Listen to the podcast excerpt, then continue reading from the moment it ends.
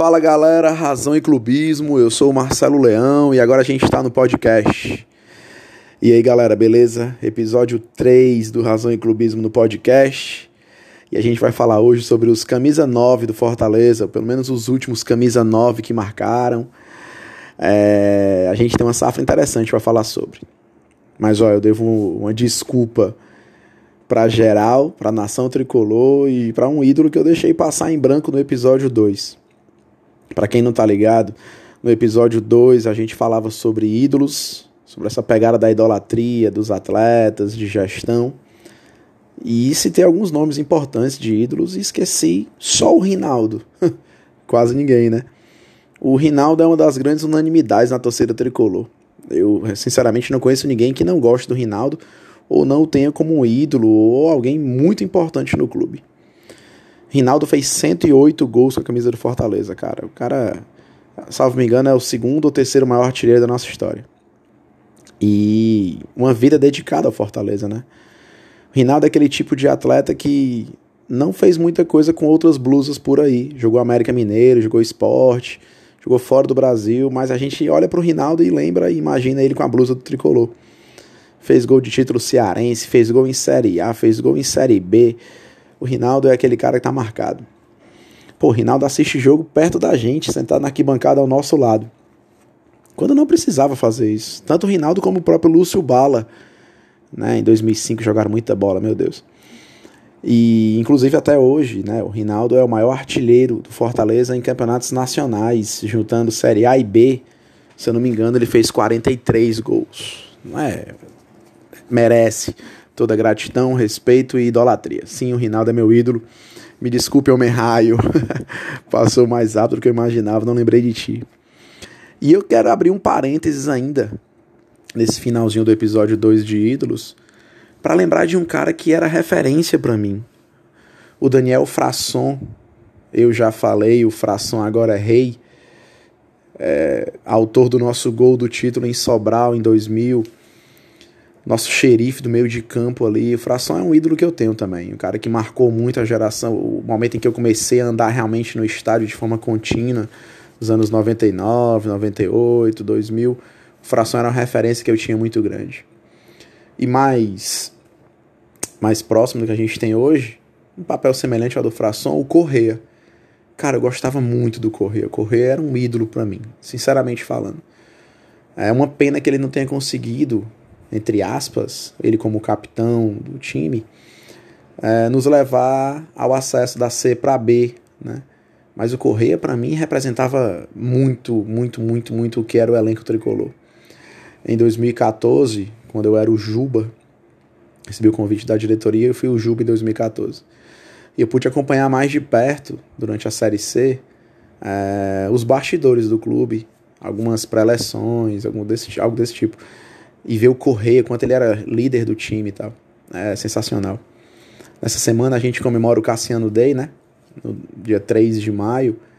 E quando a gente observa de novo tudo que aconteceu naquele jogo histórico, você vê que o papel do Correia é muito importante.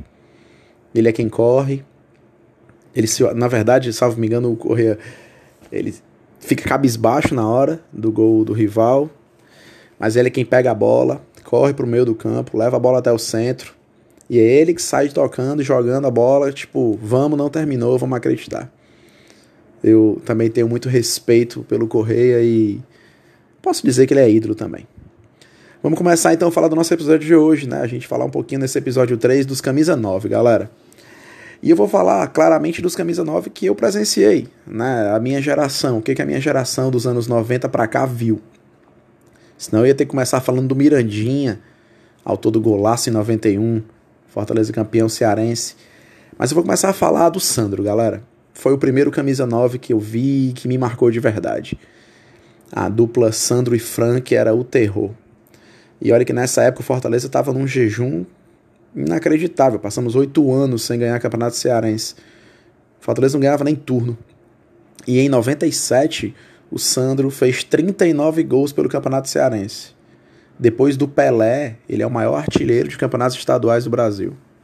O Sandro era muito brabo. Sandro e Frank era o que puxava a locomotiva tricolor ali, era o nosso motivo de orgulho. Muito respeito pelo Sandro, cara. foi um camisa 9 muito brabo que eu vi. Aquela camisa da pênalti Porto Canoa, pra mim é a cara dele. Depois dos anos 90, que é o período tenso da nossa história, a Série C das trevas. Essa Série C que a gente viveu agora é tranquila quando você compara com os anos 90, é bizarro. Baraunas, Tocantinópolis, eu não vou nem falar sobre isso. A gente vai chegar nos anos 2000 e eu, para mim, o camisa 9 mais pesado que a gente teve, o camisa 9 tradicional, aquele camisa 9 é, trombador, como a gente gosta de falar, do homem de área, que dá uma pedalada, puxa de lado e bate. Vinícius Maravilha. O Vinícius nos anos 2000, nossa, era uma referência muito grande. Fez dupla com o Finazzi, né? Aquele nosso time com as torres gêmeas, Vinícius e Finazzi. Era um time sensacional. Vocês devem recordar, para quem não recorda, galera mais nova, quando o Fortaleza joga a final do Campeonato Brasileiro em 2002 contra o Criciúma, no jogo aqui no Castelão, de uma lotação brutal, o primeiro gol do Fortaleza é do Vinícius, no primeiro tempo, e o segundo gol é do Finazzi. Então a gente tinha, como chamava o Júlio Salles, as Torres Gêmeas, na jangada atômica dos anos 2002. Nossa, aquele time era sensacional. O Finazzi foi um cara importante também, tal, mas falou muita besteira, saiu daqui meio mal e tal. Voltou em 2010, jogou naquele fatídico time que pegou o Águia de Marabá lá em Marabá e a gente foi eliminado, enfim. Finazzi fez uma Série B em 2002 sensacional, muitos gols e tal, mas é o Finazzi. O Vinícius ficou uma marca muito legal. Jogou no rival, é bem verdade, fez o gol do título do rival em 2006, mas eu não esqueço do que o Vinícius representou pra gente, de camisa 9 foi muito significativo. E aí eu tô passando pelo comecinho dos anos 2000, né? Tô tentando lembrar aqui e acompanhando quem foram os caras. E aí a sequência dos anos 2000 vai colocar o Rinaldo como camisa 9 não trombador. O Rinaldo é aquele camisa 9 de flutuação, que vem de trás, velocidade, né? Homem raio, como a gente gostava de chamar, como o Júlio Salles também apelidou. E eu já vou caminhar lá para 2009, galera. 2009, a gente vai ter ali no, no ano do tricampeonato, Marcelo Nicásio. Para quem recorda de camisa, eu faço muita referência, não sei vocês, a camisa e a atleta. Aquela camisa da Loto 2009 é muito a cara do Nicásio. O nosso tricampeonato lembra muito ele. E o Marcelo Nicásio era um cara que gostava demais também, tinha cheiro de gol. A nossa série B de 2009, que infelizmente culminou na nossa queda, tinha um ataque bom. A nossa defesa era muito ruim, mas o ataque da série B de 2009, que era Marcelo Nicásio e o Luiz Carlos, o imperador polêmico, uh, era um time que fazia muitos gols. E o Nicásio tinha essa marca também, aquele tricampeonato, o gol é dele. Se eu não me engano, é um cruzamento do Bismarck e um gol de cabeça do Marcelo Nicásio, que nos dá um empate contra o Ceará. E a gente segura as pontas ali numa noite sensacional, tarde de noite sensacional do goleiro Douglas. E o Nicásio marcou também como camisa 9 sensacional. Em 2010, no ano do Tetra, a gente vai ter um camisa 9 também, não tradicional trombador, mas marcou. O Tatu. Tatu fez muito gol importante, fez gol no Ceará. O Tatu faz o gol de empate, até na verdade, de empate, é, contra o Ceará no Tetra. De empate não, né, galera? Foi o 2 a 1 que ele faz. Que depois o Geraldo faz um gol pelo Ceará, a gente vai aos pênaltis. Faz o gol de pênalti também na final. Uh, faz gol contra o Ceará, então era um cara que chegava junto. Nesse jogo que eu lembrava, do Águia de Marabá, inclusive, o gol é do Tatu lá também. Então, o Tatu foi um cara que eu tive um carinho, um apreço. Ele se dedicou muito no Fortaleza. Claro que era uma época difícil de times de elencos não tão interessantes, então. Mas é um, é um, um atacante, um camisa 9 que marcou sim esse, esses anos de 2010. E a gente vai caminhando na série C, 10, 11, e aí chega Valdisson. Cara, o Valdisson eu achava muito brabo, velho. Eu gostava muito do Valdisson. Brigador, o cara tinha cheiro de gol mesmo com equipes fracas tecnicamente, o Valdson se destacava. Nas fatídicas partidas de Série C de mata-mata, sempre tinha gol do Valdson. Naquele jogo contra o Oeste, quando a gente leva o primeiro gol, a falha do Ciro Senna, falha do Ciro Senna, quero que você escute bem isso. O Valdson que empata o jogo, depois a gente infelizmente não consegue, e mais algumas falhas do Ciro Senna, e o Oeste faz mais outros gols, nos dois gols. Contra o Macaé, que a gente leva um gol na falha do Ricardo, quem empata o jogo é o Valdson. Então, ele estava presente, ele tinha cheiro de gol. Gostava muito do Valdson, cara, um atacante muito proativo e tal, achava sensacional. Em 2014, a gente lembrava agora, né? Tinha o Robert. O ataque de 2014 era muito bom, do meio para frente, o Fortaleza era um time muito bom em 2014. E era Valdson, Robert, Marcelinho Paraíba. O Robert uh, tinha até um apelido, né? Era, eu não recordo agora, mas era um, um apelidozinho que a gente fazia. A gente fazia uma referência, Robert, Robert, Robert, enfim, não lembro agora. Mas ele era matador, cara. Ele lembrava muito Vinícius, trombador e tal. Era um atacante que tinha uma presença diária muito forte. Era marcador de gol, sim. Só que é claro, 2014, 2013, os anos de Série C não dava para se destacar muito. A gente era muita frustração. Em 2015, ainda na sequência Série C, eu vou falar do Cassiano. Marcelo, mas o Cassiano não foi um grande camisa 9, nem tem tanto gol pelo Fortaleza, eu concordo demais. Mas eu tenho que falar do Cassiano porque ele fez o gol mais importante das finais de todos os campeonatos cearenses da história. Ah, mas o Cassiano não é, não, ele não é bom, ele é muito ruim tecnicamente. Galera, eu não vou questionar isso. O Cassiano fez o gol mais importante da final de todos os cearenses da história. Aquele lance é, da final de 2015, Agora eu sei que tá pensando. Lembra, lembra o lance aí de novo aí, ó. Lembra comigo.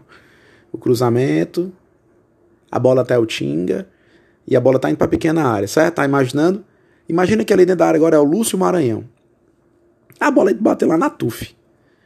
A presença do Cassiano foi importante sim, ele tá na história, não tem como não falar de um camisa 9. Na verdade, o Cassiano tava com a 18, né, no Cassiano's Day, número muito importante pra gente, meu número da sorte. Não tinha como não falar do Cassiano. 2016 a gente vai ter o Anselmo Baile de Favela. Eu também gostava muito do Anselmo, essa pegada de baile de favela. O Anselmo era fazedor de gol pra caramba, cara. Gol do Anselmo contra o Flamengo na Copa do Brasil aqui, gol de Anselmo em final, gol de Anselmo contra a Uniclinic na final de 2016. O Anselmo era um cara que eu curtia também. Fazia gol, o Fato sempre teve muita sorte, apesar dos elencos ruins, com atletas ali na frente que marcavam e eram, eram decisivos. Começar a ficar complicado agora, né? Porque 2017 a gente não vai ter aquele 9 pegada, a gente vai ter o Lúcio Flávio. Marcelo, não, não, não aceito, vou dar pausa no podcast parou. Calma, galera. Tem que falar do Lúcio Flávio. Lúcio Flávio estava no time que subiu Fortaleza da C para B.